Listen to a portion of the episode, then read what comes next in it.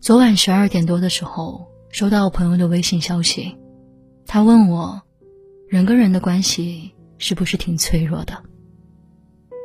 我没回答，问他怎么这样说。他发了几张截图过来，说这是他和最近喜欢的一个男生的聊天记录。截图有四张，每张上面都是绿色对话框，输出的次数多，字数也多。而且每次聊天都是绿色对话框先开启的，不管他说什么，回复的那个人回答的都很简洁，不是好的就是嗯。看完截图，我问他：“你们进展到哪儿了？如果还没正式确立关系，感情也还没有陷得太深的话，得尽快撤退止损，不要再继续耗下去了。因为对方很明显，并不喜欢他。”还没等我开口劝，朋友就说没有进展，上周就断联了。断联的原因是我没有像之前那样主动找他，我一旦停止主动，他也干脆就消失了。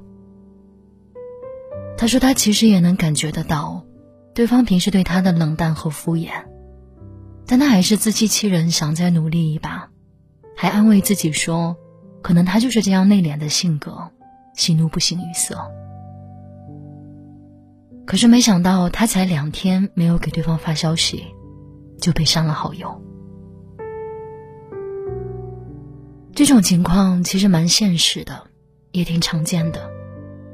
因为就像朋友一开始问的那样，人跟人之间情感链接本就不牢固。你把对方当成重要的人，习惯了每天主动问候他，但人家未必把你放在眼里。之所以每次都回复你和你聊下去，可能只是出于礼貌，又或者只是你刚好出现，他也正好闲着没事儿干。你不主动了，他自然也就撤了。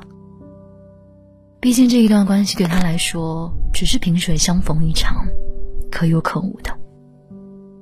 而你觉得难过受伤，是因为你寄予了过高的希望，高估了自己在对方心里的位置。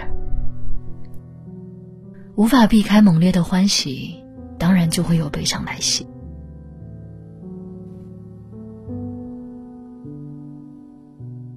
我去年种过两盆郁金香，一开始长得很好，种子从发芽到开花一天一个样，让我不胜欢喜。本来打算等花苞都绽放齐全的时候拍张照发朋友圈纪念一下，结果没等到那天，它们就全枯萎了。那段时间我去外地出差了几天，临走的时候忘了浇水，也忘了把它们从阳台搬到屋里的阴凉处。好巧不巧，那几天连续高温，每天地表温度都四五十度。暴晒的情况下又没有及时浇水，等出差回来，原本长势喜人、含苞待放的郁金香，只剩下被晒到皲裂的干土，和一碰就碎掉的枯枝。停止浇水，花就会枯萎。植物尚且如此，更何况是人呢？人跟人的缘分，有时候比其他东西都更薄弱。像我在学生时代认识的一个朋友，从小学到高中，不多不少，正好十年。这十年间，我们几乎形影不离，每天都在一起。他是一个很被动的人，所以总是我在主动。小时候我们住得近，家里有什么好吃的好玩的，我都会屁颠屁颠的跑去找他一起吃一起玩。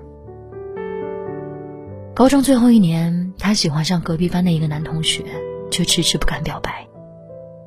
眼看着就要高中毕业错过了，我见不得他假装不在意，就每次路过隔壁教室，都情不自禁的往那个男孩子身上瞟的样子，趁机把他推到对方面前。问来人家的联系方式。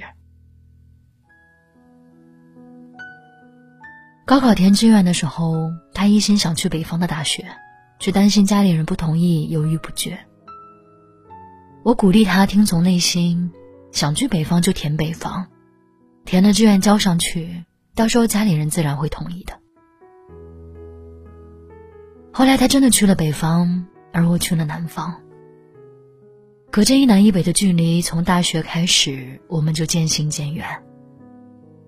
我忙起来没有时间联系他的时候，他可以一周甚至一个月都不来找我。再后来，他恋爱又分手，分手又恋爱，分分合合，直到毕业后工作订婚，我都不再是第一时间知道的人，而是通过朋友圈里偶尔的动态才知道这些消息。现在，我们就各自安静的躺在对方的通讯录列表里。没有删除拉黑，却也渐渐的不再联系，失去交集了。说不难过是假的，可慢慢的也学会了接受。罗翔老师曾在一档访谈节目里提到了一首诗，叫《相见欢》。诗里说：“林花谢了春红太匆匆，无奈朝来寒雨晚来风。胭脂泪。”相留醉，几时重？自是人生长恨水长东。林花易谢，春红匆匆，人生长恨遗憾长留。生活常态而已。一个人的努力终究无法维持两个人的长久，停止主动就结束的关系，其实也不必太在意和强求。不是所有的相遇都能守候成美丽的风景，不是所有的人都值得掏心掏肺的倾诉心声。路过的都是景，留住心里的才是情。所以不要再执着于你和任何人的关系了，用宠辱不惊的心态过随遇而安的生活。最后一条消息得不到回复，就别再追问为什么了。最后一通电话没有人接，就别再继续打了。轻易就会破碎断裂的关系，或许从一开始就注定了结局。